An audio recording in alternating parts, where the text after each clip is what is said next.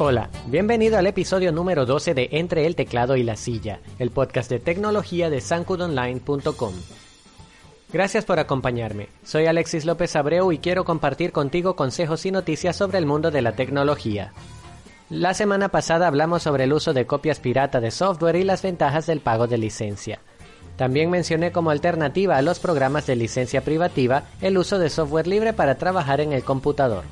Hoy te contaré sobre dos sistemas operativos de software libre que son una gran alternativa al privativo Windows. Sistemas operativos de software libre. Una de las ventajas del uso de sistemas operativos libres es la posibilidad de poder usar algunos de forma gratuita y completamente legal. Además puedes instalar una copia de ellos en cada uno de los computadores que utilices, incluso si has pagado por los mismos. Eso es diferente a sistemas como Windows, en los que si tienes más de un computador es necesario comprar una licencia distinta para cada uno. Hay infinidad de sabores cuando se trata de sistemas operativos, la mayoría de ellos basados en Linux, pero los más populares a día de hoy son Ubuntu y Mint. Ubuntu, creado por la empresa Canonical, está diseñado con un aspecto moderno, con un dock similar al de macOS en un costado, iconos grandes y redondos, transparencias y atractivas animaciones. En el dock, un cajón de aplicaciones agrupa todo el software que tienes instalado al más puro estilo de Android. Ubuntu es bastante más exigente en cuestión de recursos, por lo que se recomienda su instalación en equipos más o menos potentes con mucha RAM y si es posible aceleración gráfica. Mint por otro lado, está más orientado al usuario de Windows, ese que no quiere muchas novedades sino que desea llegar a un entorno familiar. Por tal razón, la interfaz gráfica de Mint es más normal, con una barra de tareas en la parte inferior y un botón de inicio en el que se agrupan las opciones de configuración, apagado y las aplicaciones instaladas. Mint también se enfoca más en la sencillez y el desempeño que en el atractivo, por lo que es la mejor opción para equipos viejos o con menos potencia, como una canaimita, por ejemplo. Viene en dos versiones principales, Cinnamon y Mate. La primera es más vistosa, con animaciones llamativas pero modestas, algunas transparencias muy leves e iconos redondeados. Mate, por su parte, está pensada para ser todavía más ligera, con un entorno visual algo más plano, sin transparencias ni animaciones. Ventajas de usar sistemas operativos libres. Todo en uno. Si bien hace algunos años instalar, personalizar y utilizar un sistema operativo como Ubuntu era algo complicado, el software ha evolucionado para que todo funcione lo más rápidamente posible. Instalar Ubuntu o Mint es tan fácil como cargar el instalador desde el disco de arranque y seguir un asistente de configuración. Además, a diferencia de Windows, tanto Ubuntu como Mint facilitan todavía más las cosas a sus usuarios, incluyendo software de ofimática, un navegador web seguro y confiable, Mozilla Firefox y otras aplicaciones para edición de fotos, dibujo y reproducción de medios. Esto quiere decir que podrás empezar a utilizar tu computador apenas termines de instalar el sistema. En Windows, por el contrario, tendrías que empezar a instalar controladores, ofimática y el resto de las apps que deseas desde soportes ópticos, desde la tienda o desde la web del desarrollador de las herramientas. Más seguros.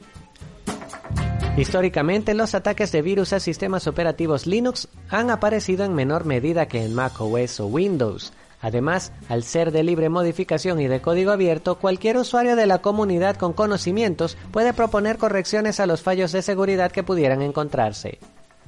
Esto hace que los sistemas operativos Linux sean más seguros que los privativos, pues no dependen exclusivamente de una empresa para mantenerlos actualizados. Tranquilidad. Al no ser privativos, puedes usar tus programas libre y tranquilamente sin preocuparte por licencias de uso cuyo rompimiento podría traerte serios problemas legales en algunos países. Descarga, instala cuantas veces quieras y a disfrutar. Desventajas. Claro que, aunque soy un feliz usuario de software libre desde hace un tiempo, no pretendo ser un evangelizador y por eso quiero ser balanceado y destacar también las desventajas de este tipo de programas. Algunas aplicaciones especializadas no están. Una de las principales desventajas del uso de software libre es que aplicaciones especializadas como Adobe Creative Suite no están disponibles en estas plataformas. Esto debido a que todas las aplicaciones distribuidas bajo software libre deberían, en lo posible, permitir la libre distribución, uso y modificación de las mismas. Eso es un problema para empresas como Adobe, que dependen del control del código y las características de sus programas para garantizar que sus usuarios paguen para usarlas. Compatibilidad. Otras herramientas, incluso gratuitas, pueden no estar disponibles para distribuciones Linux, lo que te obligaría a buscar alternativas. Tal es el caso de AIMP, un reproductor de música y radio que me encanta y que no tiene versión para Linux.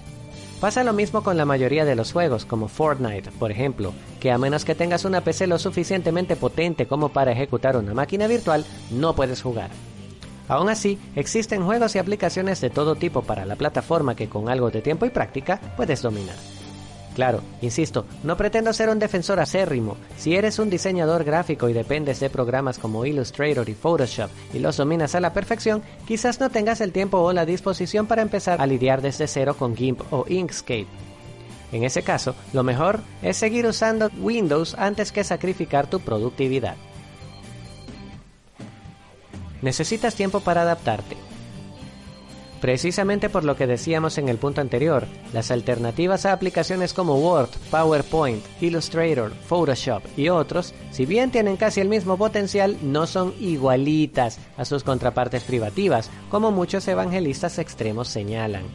De hecho, en el caso de PowerPoint, yo mismo tengo que admitir que las versiones libres o de código abierto de LibreOffice y OpenOffice no tienen las mismas transiciones y animaciones tan geniales y complejas. Además, el modo de hacer las cosas puede cambiar completamente. Por eso insisto, si eres un profesional diestro en una herramienta especializada y de licencia, es mejor seguirla utilizando si no tienes el tiempo y la disposición para volver a aprender. Ahora, si estás dispuesto a hacerlo, lánzate de cabeza. Eres bienvenido. El gadget de la semana.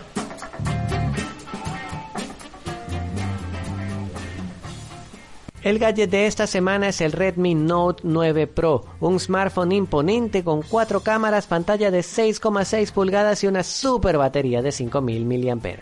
Además tiene un procesador Snapdragon 720G y va de los 4 a los 8 GB de RAM. Lo más impresionante, saldrá a la venta con un precio que va desde los 172 hasta los 250 dólares. Toda una ganga.